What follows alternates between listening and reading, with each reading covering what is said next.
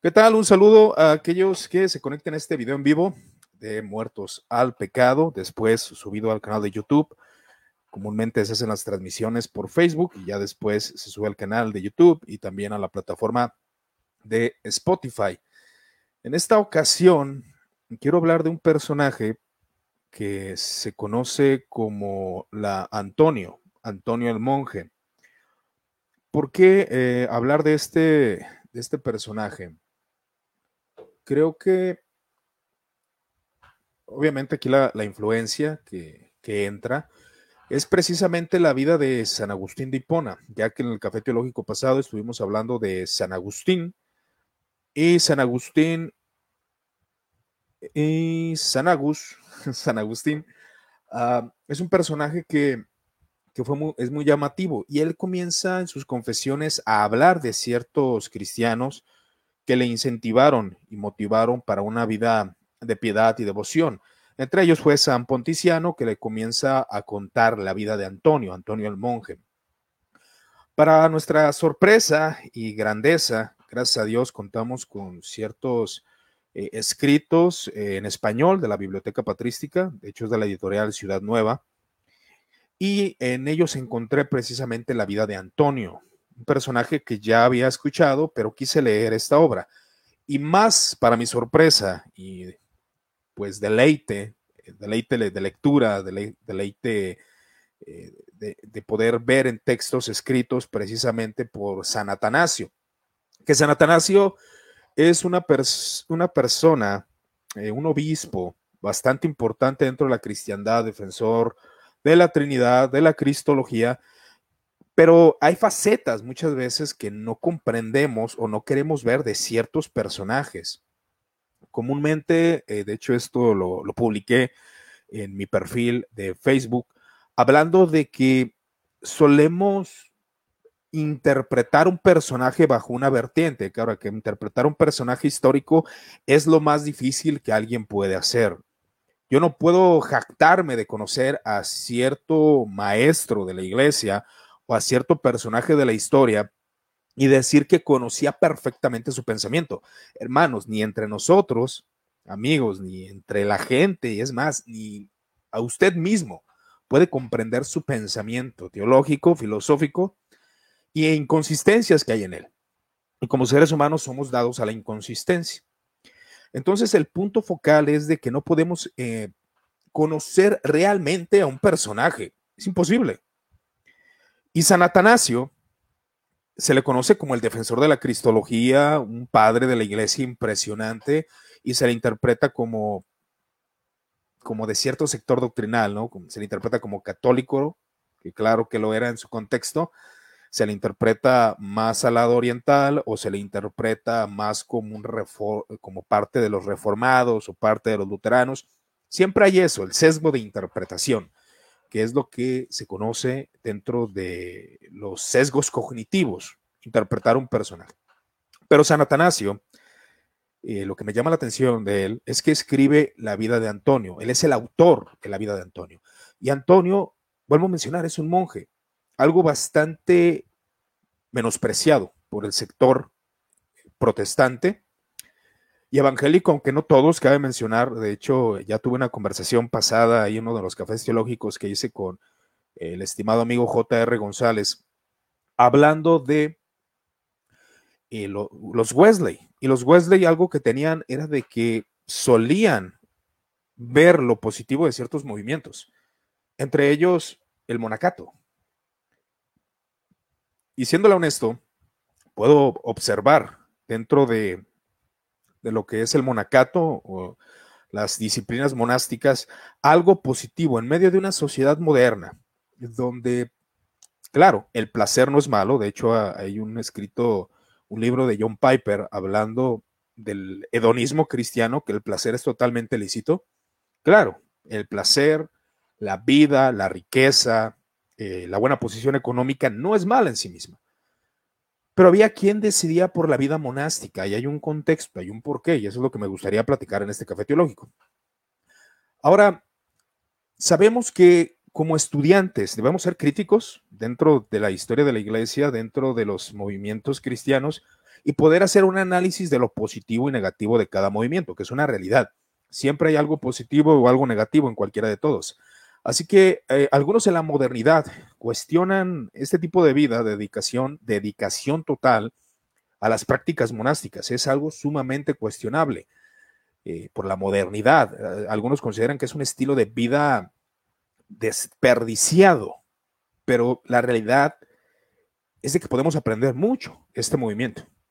Podemos considerarlo, podemos analizarlo con profundidad y poder cuestionarnos a nosotros mismos sobre qué estamos haciendo para mortificar el pecado, que claro que hay disciplinas en los diferentes movimientos eclesiásticos, pero vamos a entender cuál era la, postura de todos estos de todos estos hombres, sobre todo de la vida de Antonio. Ahora, la vida de Antonio por el sector protestante es muy cuestionada. Atanasio nos muestra a un hombre idealizado, un hombre, pues casi, casi pudiera considerar que la narrativa del libro de la vida de Atanasio, de la vida de Antonio, perdón, escrita por Atanasio, pudiera considerar que es como una historia, como si estuviéramos leyendo a Tolkien o así es Lewis. Es una historia idealizada, pero dentro de esa historia idealizada hay aspectos de verdad. Y ahora aquí podemos hasta tratar de entender la mente de aquellos cristianos de los primeros siglos, que, vuelvo a insistir, es muy diferente en cuanto al lenguaje, en cuanto a las formas de transmitir un mensaje, aún por medio del cuerpo, que es algo que ya hemos hablado aún en este canal de Muertos al Pecado. Entonces, en medio de una sociedad que busca las riquezas, la cesis puede ayudarnos? Esa será una buena pregunta.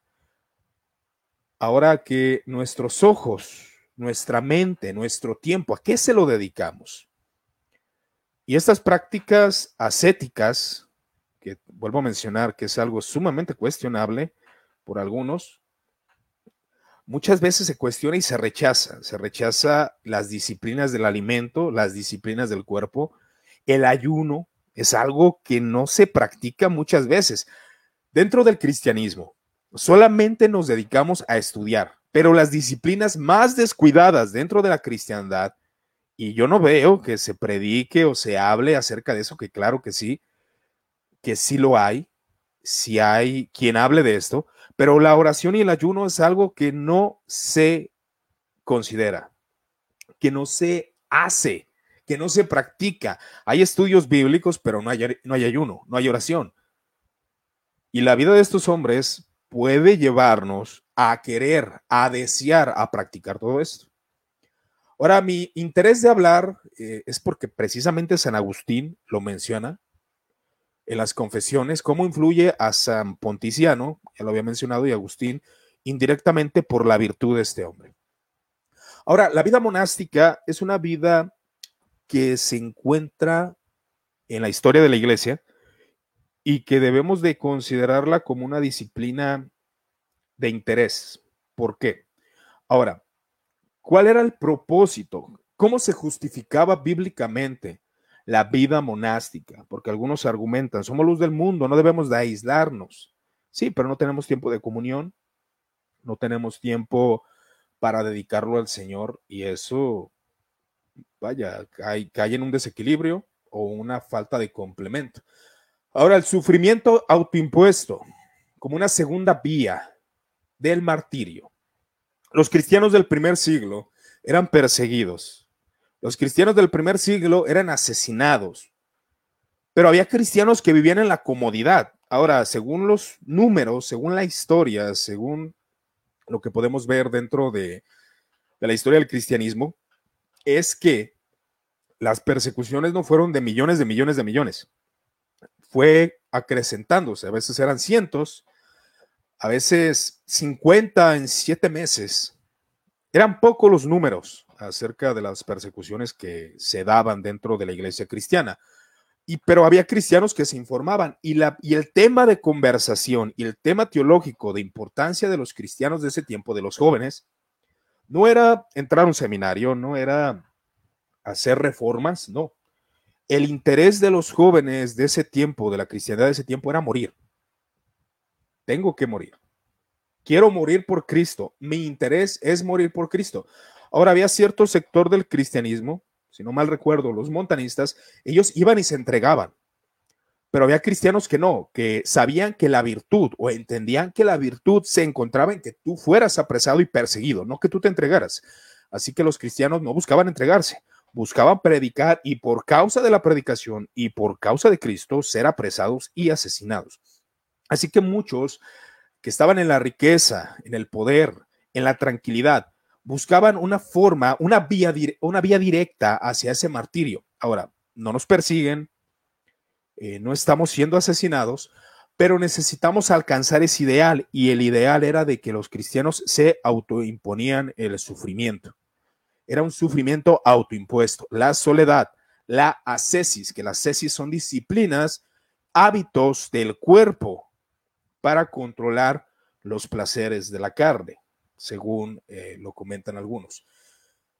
Otra de las causas que una es el martirio autoimpuesto con el interés de alcanzar esa teosis. Teosis significa divinización o alcanzar esa glorificación, que es lo que nosotros como occidentales conocemos, la glorificación. Ellos a través de las prácticas necesitaban disciplinar el cuerpo. Y las disciplinas en cualquier sector, en cualquier religión, sea en el cristianismo, sea en cualquier filosofía, son buenas. Y la disciplina cristiana o la disciplina en la oración, en el estudio, en, los alimentos, en todo lo que nosotros conocemos dentro del sector escritural, dentro de lo que la Sagrada Escritura dice, si lo ponemos en práctica y si somos disciplinados, esto nos puede llevar a que nuestros pensamientos, nuestros ideales, aún nuestro cuerpo se sienta bien. Porque es bastante común que solamente le ponemos interés a la lectura, interés al estudio, pero descuidamos nuestro cuerpo, descuidamos nuestros alimentos, descuidamos eh, lo que hacemos, cuánto tiempo estamos en las redes sociales y todo este tipo de detalles, que es bueno analizarlo y considerarlo de una manera más, más profunda.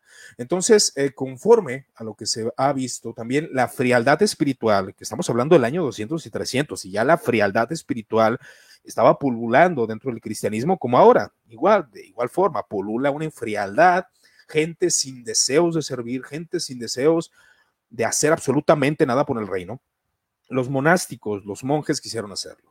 Ahora, aquí es donde hay un libro bastante interesante que se llama Apotegmas de los Padres del Desierto, que es un discurso individual para ayudar a un discípulo a vencer la dificultad. Y parte del ascesis o al ascetismo era controlar los impulsos pecaminosos, que muchas veces, al menos en la práctica, yo lo he visto, dentro del sector doctrinal protestante, como se confía tanto en que el espíritu va a obrar, la gente se vuelve indisciplinada y la gente permite pecaminosidades en su vida. Y ahí es donde la disciplina del cuerpo, el control del cuerpo, tiene que ser una virtud funcional dentro de cualquier sector doctrinal cristiano. Ahora, la vida de San Antonio es desde su nacimiento, curiosamente nace como una persona rica.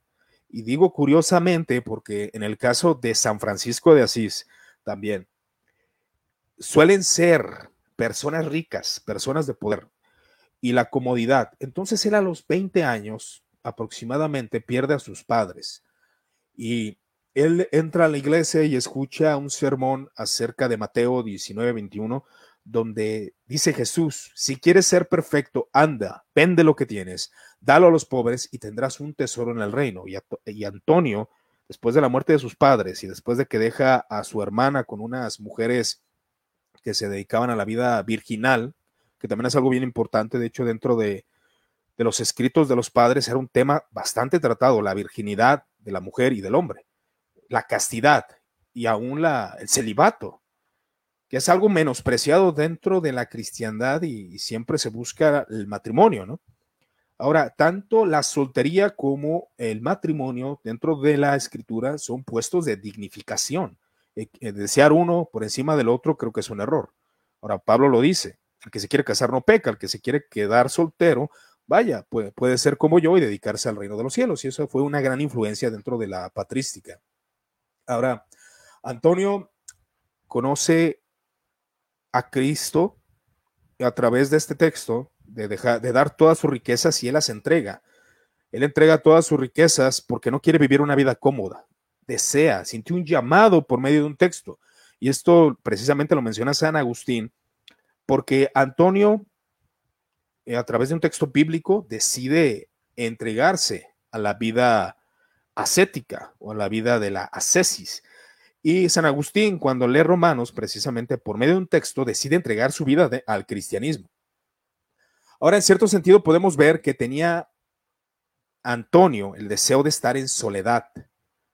Antonio se adentra, después de escuchar estos textos, se adentra a la vida solitaria y se aleja a la montaña para tener tiempo de soledad. Creo que hay un equilibrio en esto y no me dejará mentir. Algunos pueden comentarlo, argumentarlo, pero en la soledad, dentro de la soledad del cristiano es donde el análisis teológico y filosófico, aunque no seamos grandes exponentes dentro de la academia, es donde el raciocinio y la mentalidad y la disciplina meditativa nos, nos lleva a, a, considerar muchos aspectos de nuestra vida, analizar nuestra vida, qué hemos hecho, pensar en Dios. Entonces la vida solitaria no es malo en sí misma. Ahora se cree que esta gente era improductiva, que esta gente no hacía absolutamente nada. No. De hecho, déjeme decirle que el protocapitalismo no se genera en Ginebra, hermanos, no se genera en la reforma. El protocapitalismo se genera con los monjes benedictinos, gente que se levantaba temprano, que trabajaba para que la mayoría del tiempo pudiera dedicarlo a cuestiones espirituales, ellos mismos financiarse esa vida. Es interesante, a mí me parece interesante. Entonces, el prólogo de la, de la vida de Antonio manifiesta que Atanasio ha emprendido esta obra a petición de que unos monjes deseaban vivir como Antonio, y él les muestra la personalidad de Antonio.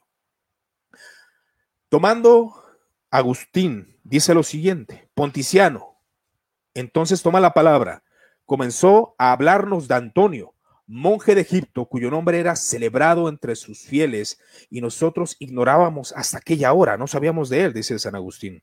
Lo que, me, lo que él advierte y, de, y se detuvo y menciona en su narración, dándonos a conocer a gran varón que nosotros desconocíamos, admirándose de nuestra ignorancia. ¿Cómo es posible que no conozcan a Antonio?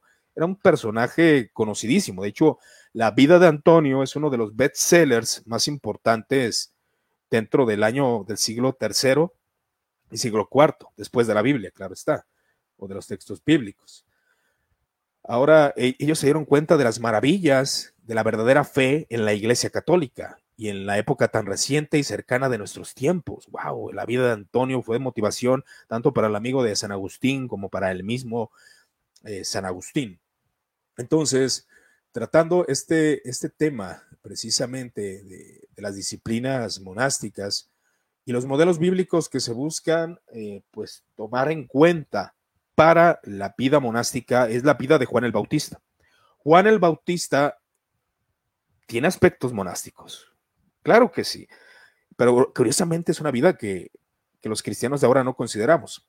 Tenía vida solitaria, comía solamente eh, bichos, langostas silvestres y miel.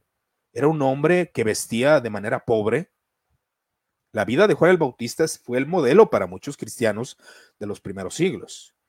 Ahora, la vida de Antonio se conoce como una vida de leyenda sobre Antonio también. El hombre de Dios debía correr de boca en boca su fama había ya alcanzado incluso las regiones occidentales. Él era de Oriente y en Occidente ya se conocía la vida de Antonio. Se conocía la vida de este hombre. La cercanía de Atanasio a Antonio garantizó la fidelidad sustancial de la narración, aunque no falte trazos de idealización.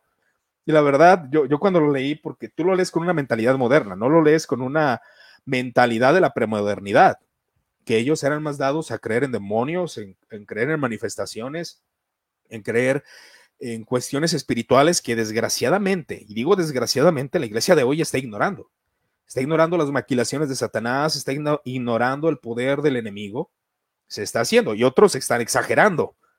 Curiosamente, unos están exagerando. Entonces, ah, durante la persecución, los cristianos fijaron sus ojos en los mártires como los perfectos seguidores de la imitación de Cristo. La imitación se centraba en los relatos del Evangelio de la Pasión y ese era el tema teológico de los jóvenes, mucho más interesante que los temas que ahora se desglosan por redes, por redes sociales. la vida de Antonio es un modelo de la cesis. ¿Y qué es la cesis? La cesis es el conjunto de prácticas y hábitos que sigue la Z para conseguir la perfección moral y espiritual. Esa era la ascesis, el ascetismo, que vuelvo a insistir, algunos utilizan el texto de Colosenses para decir que la ascesis es mala. Pero aún San Pablo menciona que tiene cierta reputación, aunque no tiene poderes para vencer la carne, eh, los monjes consideraban que la ascesis, juntamente con el poder del Espíritu Santo, llevaba realmente a una disciplina cristiana. Ahora, este, este escrito era útil aún para los paganos.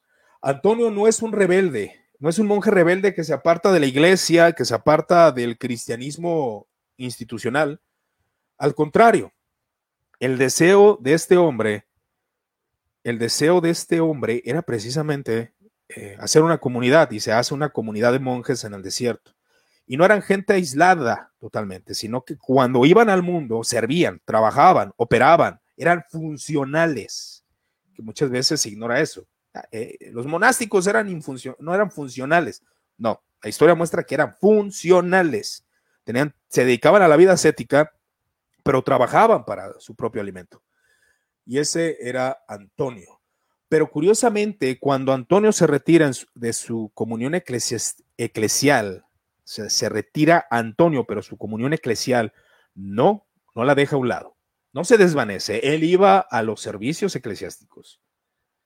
En el año 311, con ocasión de la persecución de Maximino, Antonio acude a Alejandría para hacerse partícipe de los desvelos de la iglesia por los confesores. Servía a los confesores en las minas y en las cárceles, los perseguidos. Ante el tribunal se mostraba gran celo, exhortaba al combate a los que eran llamados a la lucha y cuando daba testimonio los asistía y acompañaba hasta la muerte hasta el 338 después de Cristo, viaja a Alejandría para defender la postura del obispo Atanasio frente a los arrianos. Llamado por los obispos y por todos sus hermanos, bajó de la montaña y acudió a Alejandría y, y condena públicamente a los arrianos, los condena públicamente. Esto lo que acabo de mencionar es para que veamos que Antonio, Antonio el monje, no era alguien aislado de la comunión eclesial, estaba dentro de la comunión eclesial, estaba ahí, firme. Y eso es muy interesante. Ahora, Antonio quería avanzar en su vida de ascesis y su vida de virtud. Eh, pues grande es el beneficio que obtengo, decía Atanasio al recordar a Antonio también de imitar su propósito, imitar su vida. Y vemos que se repite el patrón de los ricos. Entonces, el patrón de los ricos que era vender todo lo que tenían y servir a Cristo de manera eh, de pobreza. Y curiosamente la pobreza tiene sus ventajas. Si somos sumamente objetivos, lo que nos tiene a nosotros en actividad es el deseo de adquirir riquezas. Y eso nos lleva muchas veces a desatendernos de la vida eh, de dedicación espiritual, por así decirlo, aunque el pensamiento, lo sabemos, el pensamiento de la reforma que se proclama muchas veces, es que se buscaba un sacerdocio de todos los creyentes y en el trabajo donde sea puede servir al Señor. Sí, pero hay que ser honestos, muchas veces se nos olvida muchas veces nos concentramos en nuestro beneficio personal. Entonces los monjes conocían esa intención del corazón y se apartaban para servir al Señor. Y aquí en la vida de Antonio, que se aparta, se va a las montañas a los 18, 19 años, 20, escucha las palabras de Jesús diciendo que no se afane su corazón. Él se había quedado con cierta riqueza, con cierta parte para él, pero regala todo y no se preocupa en absoluto, que claro que era un hombre que trabajaba. Pero en la vida de Antonio, según nos explica Atanasio, ocurre uno de los sucesos o uno de los sucesos más rechazables por la iglesia moderna y me atrevo a decir por el sector cesacionista. Empieza a tener la lucha el señor Antonio contra los demonios, según nos empieza a contar esta, esta historia, ¿no? Se le aparece a Antonio un niño, un niño de color negro. Era un demonio. ¿Quién eres tú? le pregunta él. para hablarme así. Al momento dijo estas miserables palabras.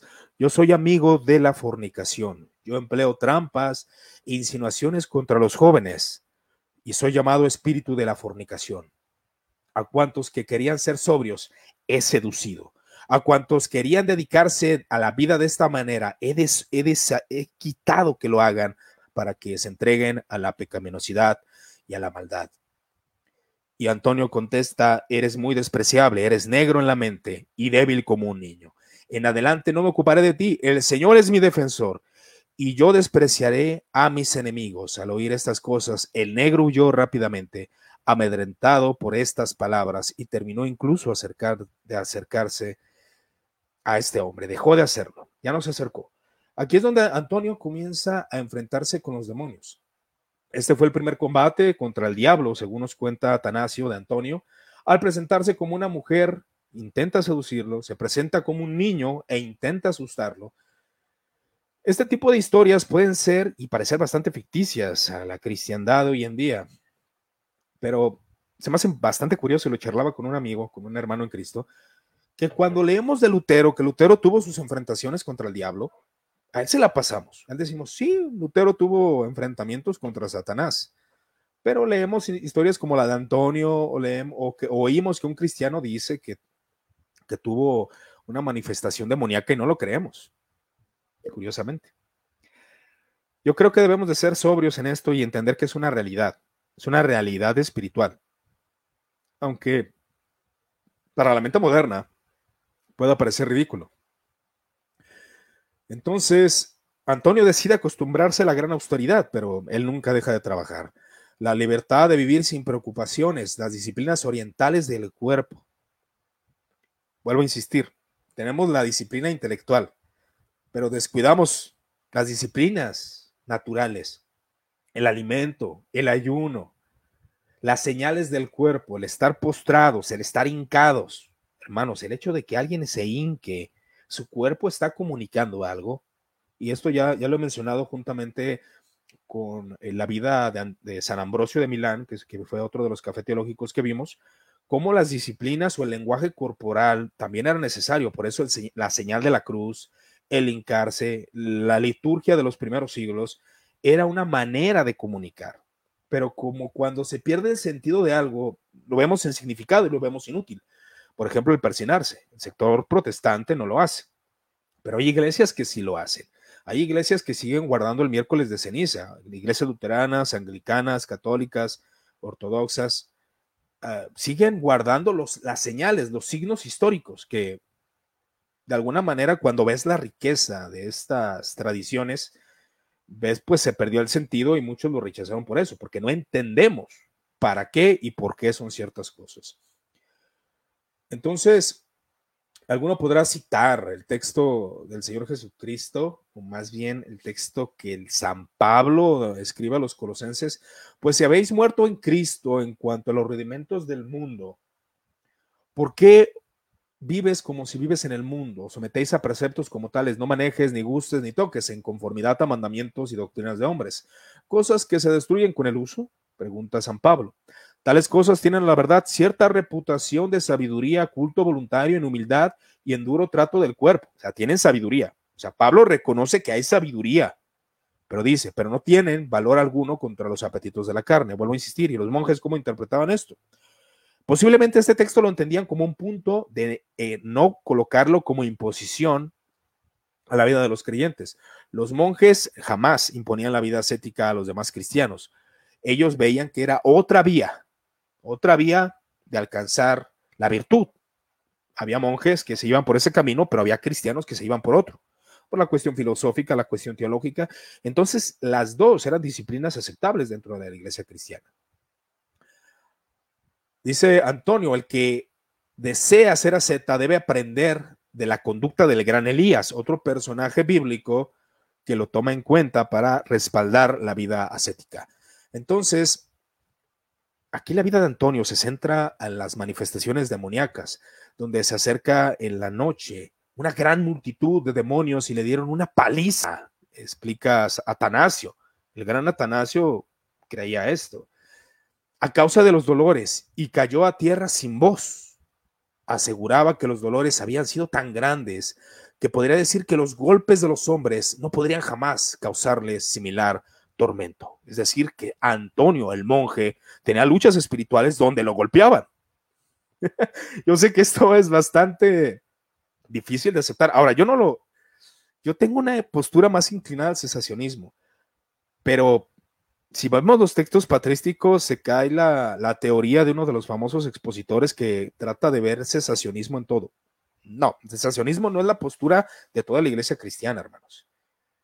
Y es cuestión de hacer un análisis. San Agustín también creía muchas cosas que estoy seguro que nosotros rechazaríamos. Pero es interesante que usted lo conozca. Cabe mencionar que todo lo que estoy diciendo es para análisis. Aquellos que ya han seguido esta página, que saben qué es lo que hacemos en Muertos al Pecado, es informar nada más. No estamos haciendo proselitismo doctrinal, no estamos buscando imponer alguna postura eclesiástica. Usted tiene su iglesia, usted tiene sus pastores, usted tiene sus ministros, pero esto es cultura cristiana. Usted debe estar informado, saber qué cree cierta postura, qué creían en la, en la iglesia primitiva, por qué el monacato, entre otros detalles. Eso es importante. Ahora, los demonios empiezan a manifestar en la vida de, de Antonio. Ved que no hemos podido hacer cesar a este hombre, dicen los demonios, ni con espíritu de la fornicación, ni con golpes. Al contrario, se ha acrecentado su audacia contra nosotros. Acerquémonos a él de otra forma. Al diablo le es fácil transformarse para hacer el mal, cambiar de figura, cambiar de forma. Parecía que los demonios, como si rompieran las cuatro paredes del pequeño habitáculo, entraban a través de ellas, transfigurados en imágenes de animales salvajes y serpientes, y al momento el lugar donde Antonio se encontraba, lleno de imágenes de, león, de leones, de osos, de leopardos, de toros, de serpientes, de víboras, de escorpiones y lobos. Cada uno de estos animales se movía conforme a su propia naturaleza, las manifestaciones demoníacas. Entonces, Antonio se establece una fortaleza abandonada. Después, en otra ocasión, y no era una visión, Antonio seguía su camino, su momento de soledad, de búsqueda, de estudio de las escrituras, de meditación escritural, porque él aprendía las escrituras, él iba a los servicios eh, cristianos los domingos, aprendía las escrituras y tenía una mente bastante privilegiada, las meditaba, no tenía necesidad de libros, Antonio según nos cuentan las crónicas. No había necesidad de ningún libro para Antonio. Antonio leía, estudiaba, eh, escuchaba y se aprendía los textos bíblicos y meditaba en ellos. Entonces Satanás le pone una trampa a Antonio y en una ocasión, no era una visión, encuentra un verdadero camino de oro mientras caminaba. O el enemigo le había mostrado, o cualquier potencia superior quería ejercitar al atleta y mostrarle y mostrar al, diablo que Antonio no le interesaba verdaderamente las riquezas. Antonio no tenía un deseo desmedido de riquezas. Que ahora el deseo desmedido de riquezas, ya hablándolo de manera vivencial, de experiencia, nos frustra, hermanos. ¿Cuántos de ustedes o cuántos cristianos no se frustran por no alcanzar la riqueza, el poder? Algunos ya nacen en familias que pues ya tienen el recurso económico pero algunos están luchando para alcanzar eso y se frustran. Antonio dio todas sus riquezas, naciendo en una familia privilegiada, para dedicarse a la vida monástica, para dedicarse a la vida de la cesis. Entonces continúan las tentaciones en la vida de Antonio y nuevos demonios llegan y combaten. Los conocidos que acudían a él, la gente, permanecían fuera durante muchos días y noches pues Antonio no les permitía entrar. Oían dentro a una multitud que alborotada hacía ruido. Lanzaba grande lamento y gritaba, aléjate de nuestro lugar. ¿Qué tienes que hacer tú en el desierto? Porque ahí es donde se encontraba Antonio. Grandes lamentos se escuchaban. No puedes soportar nuestros ataques, gritaban los demonios. Los que estaban fuera primero pensaron que eran hombres que litigaban con él y que habían entrado allí con una escala, pero como mirando por un agujero no vieron a nadie, comprendieron que eran demonios y llenos de miedo llamaban a Antonio. Entonces Antonio dice, vosotros haced la señal de la cruz y marchaos confiados. La señal de la cruz, eso se oye como película de Constantín. Cuando entiendes el significado de la señal de la cruz, persinarse, precisamente. Ahora, la señal de la cruz, vuelvo a insistir, es una forma de lenguaje de la iglesia antigua que obviamente en muchas partes de Occidente ya se ha olvidado, ya se ha menospreciado. Pero la cruz significa la derrota de Satanás, la gloria de Cristo, la Santísima Trinidad, en nombre del Padre, del Hijo y del Espíritu Santo. Eso es lo que significa. Entonces Antonio decía, muestren a los demonios la señal de la cruz para que esto se aparte. Es lo que cuenta Atanasio de la vida de Antonio, el gran padre de la iglesia. Ahora, vivió en solitario unos 20 años entregándose a la cesis, a la disciplina espiritual, meditación, lectura de la palabra, control de los alimentos, sin salir y sin hacerse ver. Después, como muchos, ansiaban y deseaban imitar, muchos ansiaban, demasiados, deseaban imitar su ascesis y como otros conocidos habían venido y forzaban y rompían la puerta. Antonio, Antonio sale de su santuario iniciado en los misterios inspirados por el soplo divino. La meditación. Yo creo que a usted lo ha pasado, le ha pasado como cristiano de manera experiencial. ¿Cuántas veces en un momento de meditación, donde está usted sentado en su iglesia, en su casa, no siente un vigor, una fortaleza espiritual por medio de la meditación, por medio de alguna lectura? Entonces la importancia de la soledad ante el complemento necesario de estar en la comunidad. Antonio se demuestra en unión con la iglesia, en apoyo de la misma, porque ayudaba, era un hombre servicial, un hombre sociable, aún a pesar de estar en, de apartado, era un hombre de sociable. Cuando se acercaba al pueblo, socializaba. Entonces, estos aspectos yo sé que pueden denotar extremismo, pero resalto la importancia de las mentes más agudas, las mentes más filosóficas y teológicas han sido personas que saben analizar y contemplar y meditar y tienen tiempo para eso. Esa es la verdad. Cuando alguien no está dedicado a la meditación, no tiene conclusiones de sabiduría, no tiene análisis críticos, no ejercita su mente. Y la soledad muchas veces nos lleva a eso. Cuando sale Antonio, quedaron admirados al ver su cuerpo que tenía aspecto igual como antes. No había engordado por la falta de ejercicio físico, ni había adelgazado por los ayunos y los combates con los demonios. Lo vieron tal cual lo habían conocido antes de que se retirara. Él estaba de su alma en su estado puro. No se mostraba triste ni relajado por el placer. No se dejaba dominar por la risa ni por la aflicción. No se turbaba al ver tan gran multitud, ni tampoco se alegraba al ser saludado por otros hombres, sino que se mantenía equilibrado, como el que es guiado por el verbo y se encuentra en una armonía con su naturaleza. Y ese es el pensamiento oriental, el pensamiento occidental de la cristiandad. El fortalecerse en soledad para tener una conducta más reverente, más virtuosa.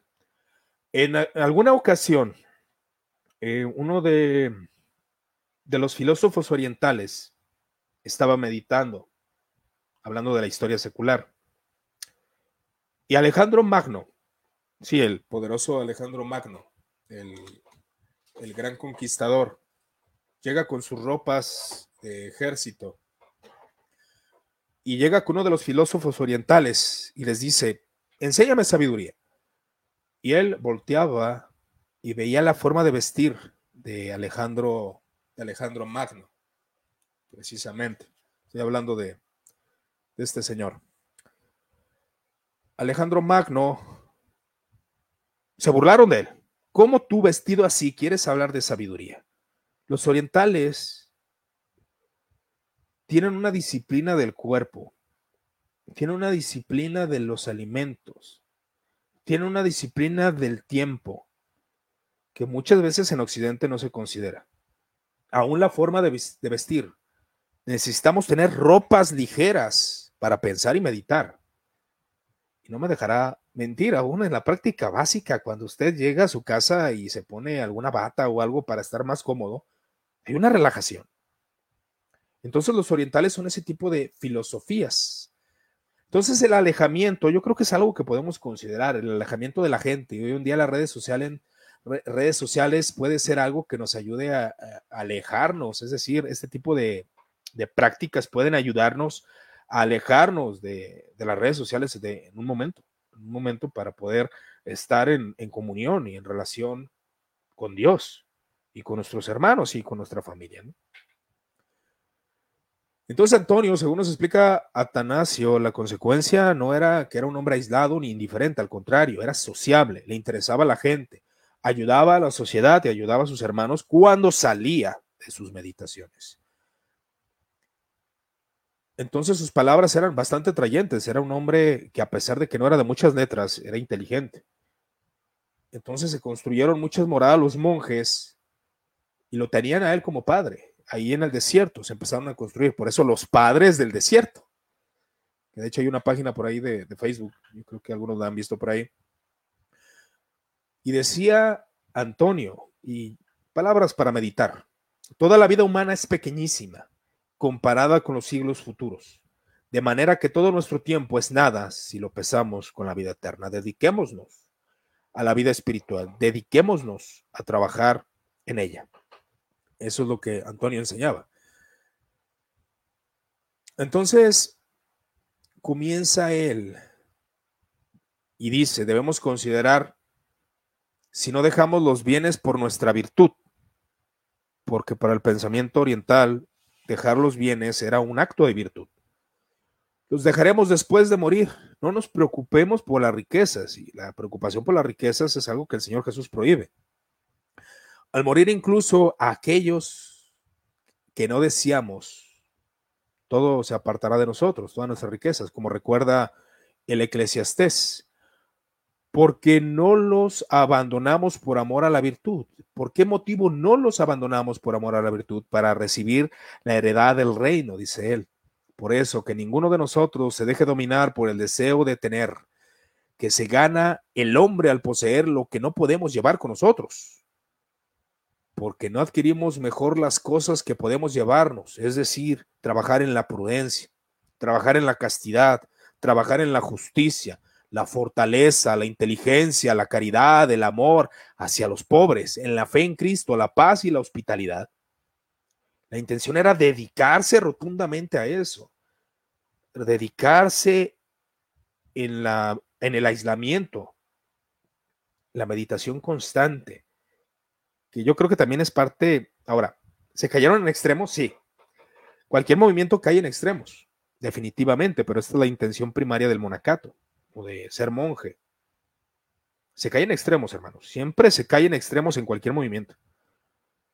Ahora, la soledad y la meditación es buena, pero demasiada soledad, demasiada meditación es mala. Nos causa daño. Todo en exceso es malo. Y dice Antonio, pues si poseemos estos bienes, los encontraremos ante nosotros y nos dará la hospitalidad en la tierra de los mansos. Ahora, decía Antonio, los griegos abandonan su patria y atraviesan el mar para aprender las letras. Nosotros, en cambio, no tenemos necesidad de, de viajar y alcanzar el reino de los cielos, ni de atravesar el mar para alcanzar la virtud el Señor se anticipó y dijo, el reino de los cielos está en vosotros. Y así Antonio continúa su vida ascética, buscando fortalecerse en la virtud.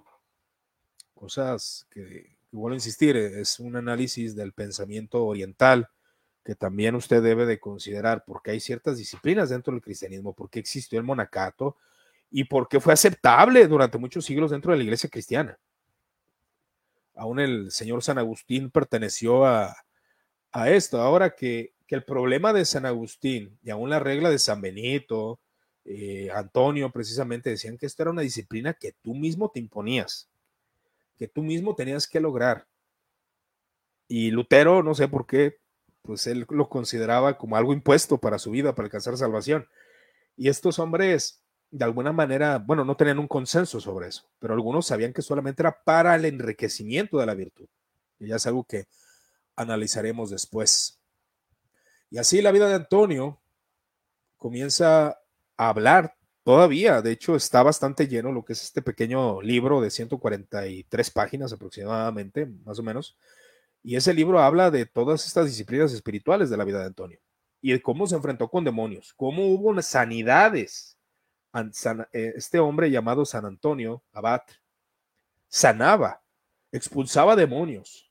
Y es importante porque, vuelvo a insistir, yo he escuchado que algunos niegan que la patrística hubo continuidad de ciertos dones y de, eventos milagrosos, cosa que no es verdad, es anacronismo. Y, cabe mencionar que yo me inclino en, el aspecto, en en algunas cosas. Obviamente mantengo los puntos de la sanidad y aún de manifestaciones demoníacas como cuestiones posibles, claro está, en las cuestiones espirituales.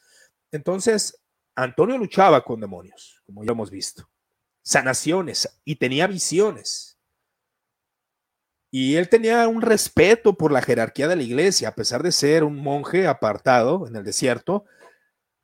Cuán paciente era su conducta y cuán humilde su alma, dice Atanasio acerca de él. A pesar de sus cualidades, tenía en gran estima la regla de la iglesia y quería que todos los clérigos los aventajaran en honor.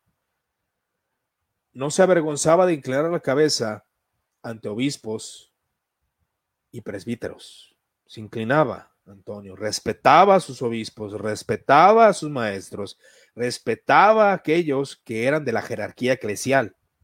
No era un hombre alejado de la jerarquía eclesial ni de la iglesia. Se mantenía en la iglesia, pero mantenía un estilo de vida de esta forma, que vuelvo a insistir, fue una vía, una vía para autoimponerse el sufrimiento y para ejercitarse de manera espiritual, según afirman algunos. Ahora, Antonio no tuvo trato con herejes.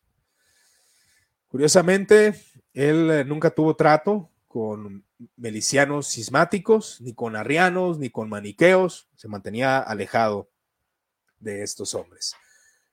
En una ocasión vinieron a él al monte unos arrianos, eh, los, eh, los, interrogó tras saber que eran impíos, los expulsó violentamente a estos herejes arrianos de la montaña, pues decían que sus palabras eran peores que las serpientes.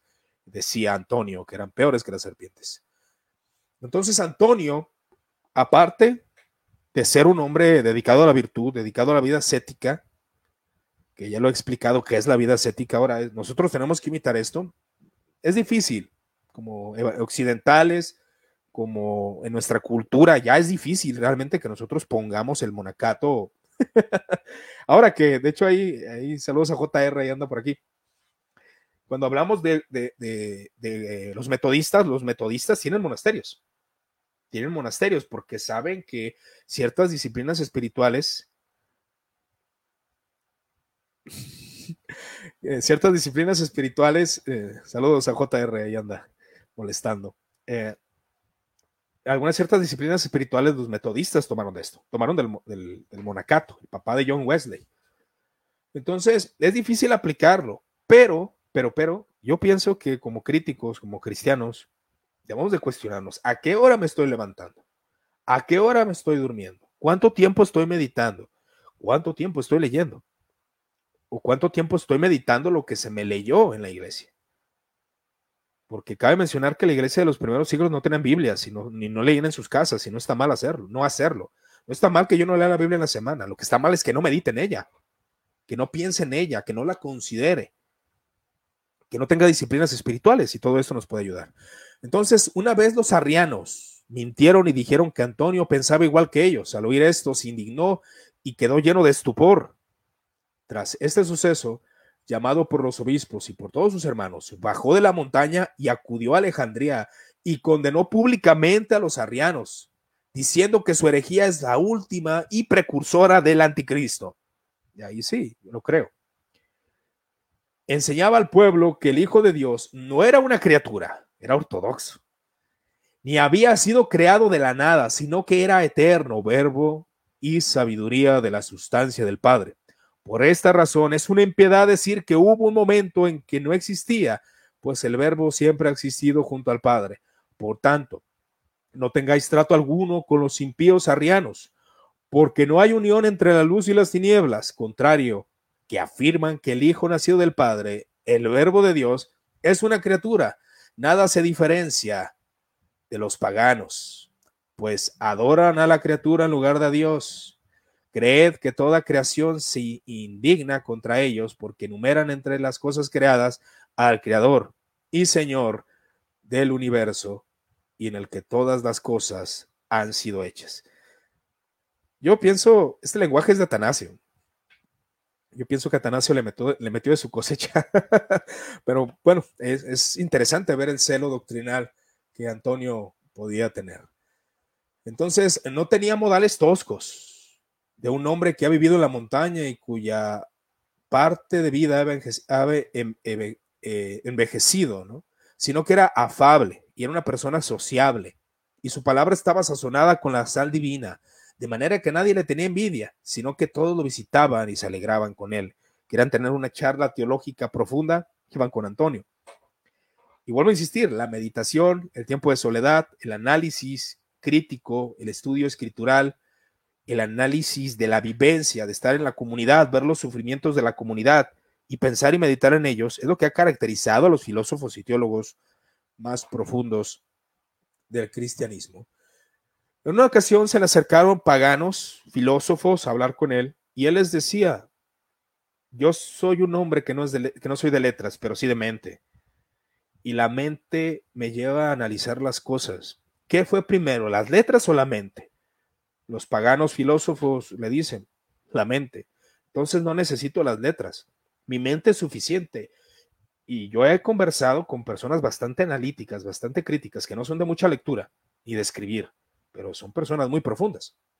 Y dice Antonio, nosotros los cristianos no hemos recibido el misterio a través de la sabiduría de, razonables paganos y de razonamientos paganos, sino por el poder de la fe que nos viene dada por Dios por medio de Jesucristo.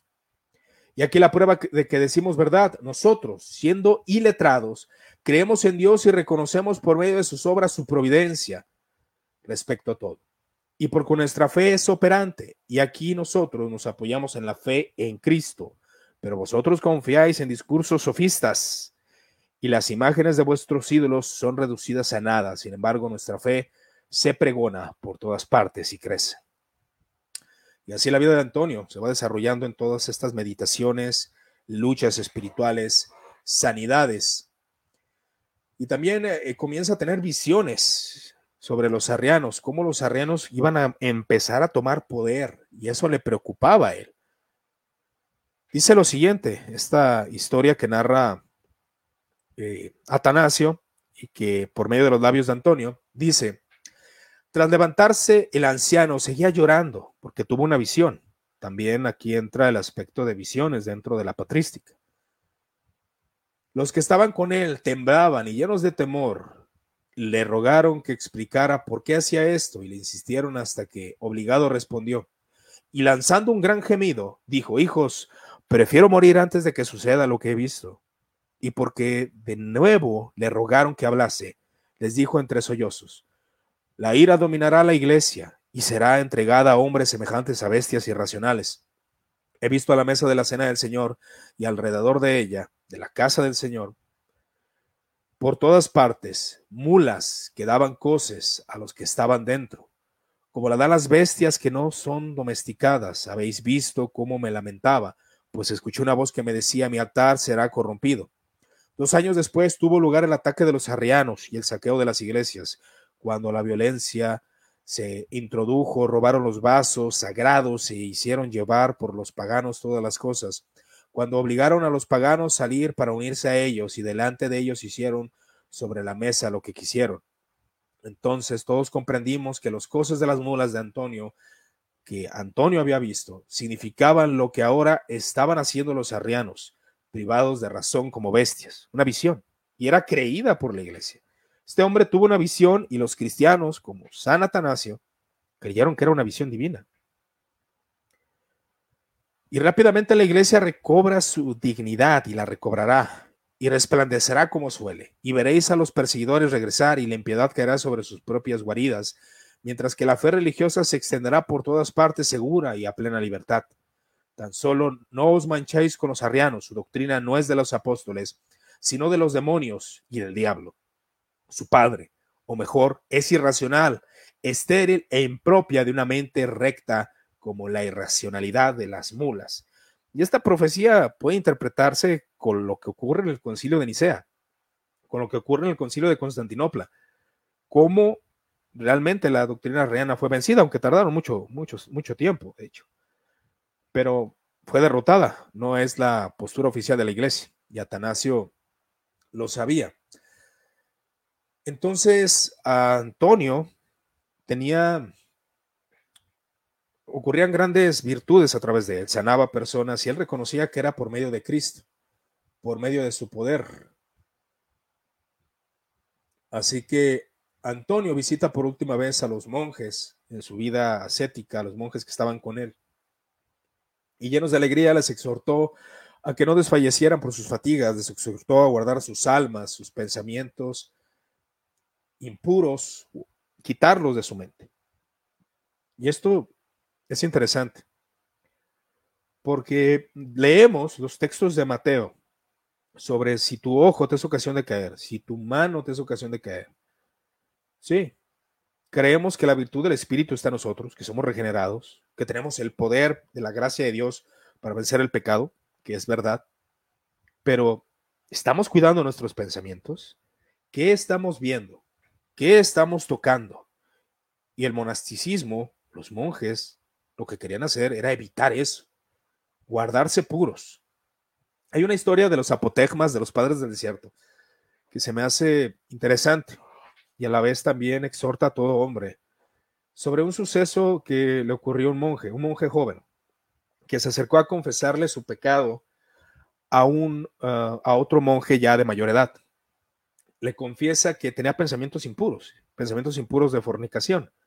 Entonces el monje anciano comienza a decirle, tú eres indigno, eres indigno de pertenecer al monacato, y lo expulsa.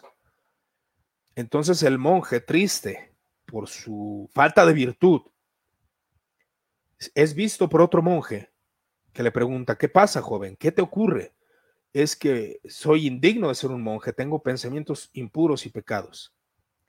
Y el monje, que era un monje reconocido dentro de la iglesia, le dice, lo que tú estás batallando, también yo lo batallo, también yo peleo contra ello. ¿Qué pasó? Me lo dijo el monje anciano que yo era indigno. Entonces el monje que estaba hablando con el joven monje va, se acerca al monje anciano y empieza a orar diciéndole, Señor, tú que nos rescatas del pecado, tú que nos ayudas por tu gracia a vencerlo, muéstrale a este hombre su verdadera condición. Entonces el monje, no estoy parafraseando obviamente, no con esas palabras, el monje anciano comienza a tener deseos impuros y pensamientos impuros, según cuenta este apotegma. Entonces sale espantado y asustado, que comienza a ver eh, a un demonio en forma de etíope. Curiosamente, no sé por qué, por qué los pintaban como negros, pero bueno, tiene un contexto cultural también. Y aparte que eran paganos y hacían a veces cosas abominables los etíopes. Pero el otro monje, el monje anciano, sale con un dolor terrible y se topa con este monje piadoso Dice, he tenido pensamientos impuros y Satanás se me ha aparecido en forma de etíope negro. Eso es para que entiendas tu condición, para que no menosprecies a aquellos que batallan con el pecado, porque todos los monjes peleamos. Nuestra lucha ascética, nuestra ascesis, nuestras disciplinas son precisamente para eso. No para decir que nunca hemos caído en pecado, no para decir que somos justos y que somos moralmente perfectos. No, los cristianos y el cristianismo precisamente se distingue de eso no por la moral perfecta, sino la búsqueda de la moral perfecta, en medio de las fallas y corrupciones, en medio de nuestros pecados internos. La lucha está en disciplinar esta carne lo mejor posible. Entonces él exhortaba a vivir una vida recta, a vivir una vida correcta a los monjes. Y comienza a recomendar antes de su muerte, vosotros vigiláis y no dejéis de perder el fruto de vuestra larga ascesis sino que como si ahora comenzaseis, procurad siempre cuestionar vuestro celo, conocéis las insidias de los demonios.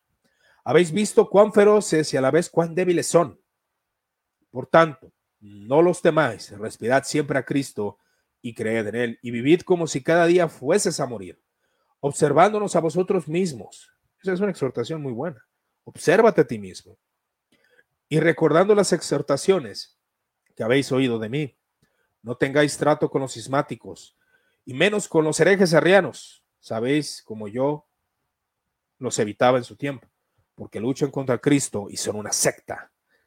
Menciona Antonio. Entonces Antonio muere y él decía que no se le enterrase, más bien que se le enterrase y que no se practicara aquella, aquella sepultura que los egipcios practicaban, que era una sepultura bastante curiosa donde el eh, al muerto no se le enterraba más bien, al muerto se le dejaba en la casa.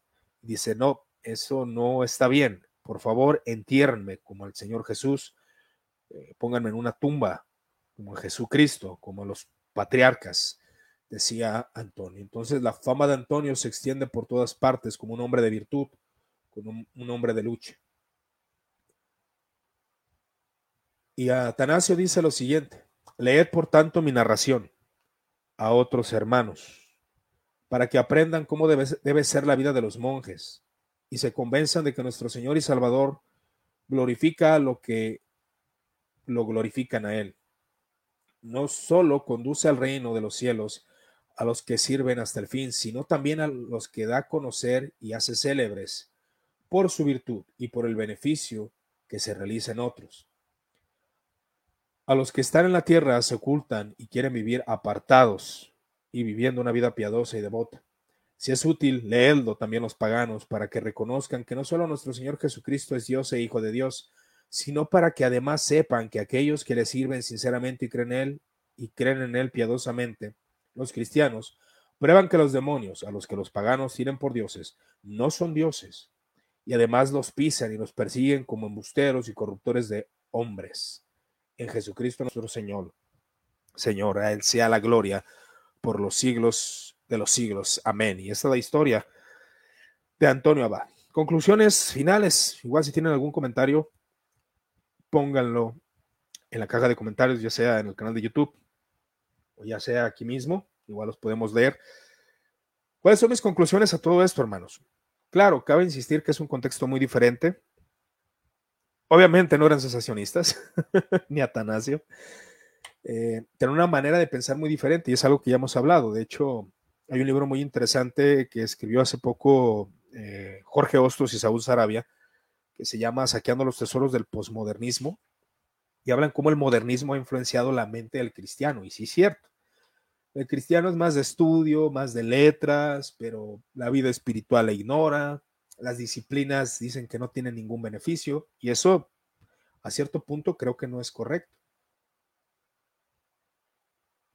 Porque al menos a manera de, vivencia, el, poder hacer ciertas cosas sí te ayudan aún el alimento, el abstenerte de comer demasiado, el tener disciplinas, el hacer ejercicio, el orar, el ayunar, que ya ni se hace, muy pocas personas practican el ayuno. Prefieren leer un libro que ayunar. Piensan que por leer la Biblia ya están orando. La historia de la iglesia nos muestra que somos cristianos bastante débiles y si el mundo está pasando por una decadencia moderna, donde no tiene reverencia por sus obispos, donde no tiene reverencia por la palabra de Dios, donde no tiene reverencia por otros cristianos, donde no tiene respeto por la virtud, donde no hay confesión de pecados, donde no hay arrepentimiento genuino, donde se olvida las maquinaciones de Satanás, donde no se tiene una disciplina cristiana y un fervor. Eso está pasando en la iglesia moderna así como en la modernidad, en, lo que es la, el mundo, eh, donde hay debilidad emocional, donde se están aceptando, donde hay nuevas definiciones de las palabras, eh, cambios en aceptación hacia ciertos grupos, ya sea feministas o sean del LGTB, donde está habiendo una dilución de todo esto. Es donde nosotros, nuestra iglesia, la iglesia cristiana también ha diluido su tradición, ha diluido la virtud. Bueno, insistir, como evangélicos, difícilmente alguien va a ser un, un monje, claro está. Pero algo sí es verdad. De las disciplinas de ellos podemos aprender. Lutero, Lutero practicaba la contemplación. Ahora hay ciertas disciplinas, la meditación, la lectura de la palabra, entre otros detalles. Pero bueno, esta es la vida de Antonio a grandes rasgos. Vamos a ver qué comentarios tenemos por aquí.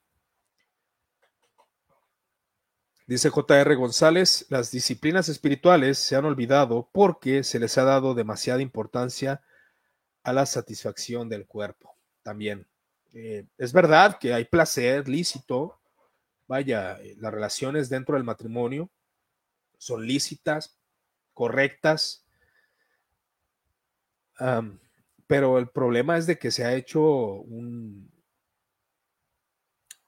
pues se ha inclinado por el placer, por el tener, por el ser rico, por el ser empoderado, por el ser un erudito, por ser reconocido. Todo eso ha sido parte de la iglesia de ahora. Por eso la pobreza, eh, no ser un erudito, pero ser, ser, alguien de mente ágil, era algo que la modernidad mm, rechaza. La modernidad y aún la posmodernidad en algunos aspectos, que no se puede definir tal cual, apenas está en definición, que es el pensamiento posmoderno, pero la modernidad eh, nos afectó en muchas cosas. De hecho, Estoy seguro que muchos ya ni se acuerdan de Satanás o de sus maquilaciones, que Pablo dice, nuestra lucha no es contra carne ni sangre, sino contra principados, contra potestades, etcétera, etcétera, etcétera. Pero bueno, esto sería todo por mi parte. Espero que les haya servido. Vuelvo a mencionar, no son convicciones doctrinales mías las que acabo de mencionar, simplemente es un análisis de los discursos de Atanasio, de lo que incluye la vida de Antonio que son estas manifestaciones demoníacas, disciplinas ascéticas, la ascesis como búsqueda de la virtud, entre otros detalles. Ya usted saque sus conclusiones. Si usted es sesionista, saque sus conclusiones. Si usted es continuista, saque sus conclusiones.